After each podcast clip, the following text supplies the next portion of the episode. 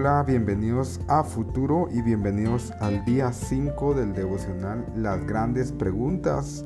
Eh, es un devocional que pueden encontrar en la aplicación de YouVersion, se llama Las grandes preguntas.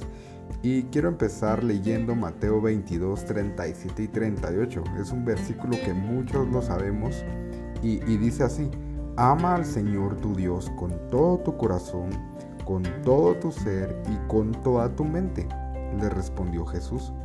Este es el primero y el más importante de los mandamientos. Increíble, la verdad. Te pregunto, o bueno, yo creo que todos hemos visto eh, alguna vez cómo entrenan a los cachorros, cómo entrenan a las mascotas. Y por lo, general, por lo general el instructor, el entrenador, le da instrucciones, le da órdenes para que el cachorro aprenda a hacer las cosas más importantes que el entrenador quiere que haga. Y es un proceso laborioso. Y, no es de que nosotros seamos cachorros, aunque muchas veces nos comportamos así, pero Jesús quiere y Jesús tiene una instrucción.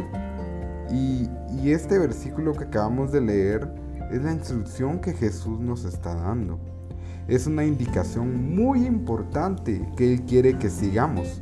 Amar a Dios con todo nuestro corazón, con toda nuestra alma y con toda nuestra mente.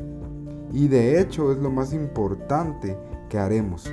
Porque cuando nosotros estamos haciendo esto, estamos eligiendo formar parte del propósito de Dios para nosotros, que es amar a Dios y amar a las personas. Este es el plan de Dios para el mundo. Estas son las instrucciones de Dios para ti.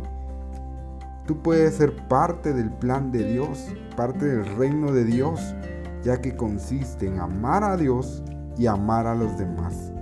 Hoy te invito a que pienses en un acto de bondad al azar y que, que puedas hacerlo con alguien para demostrarle que lo amas o que la amas.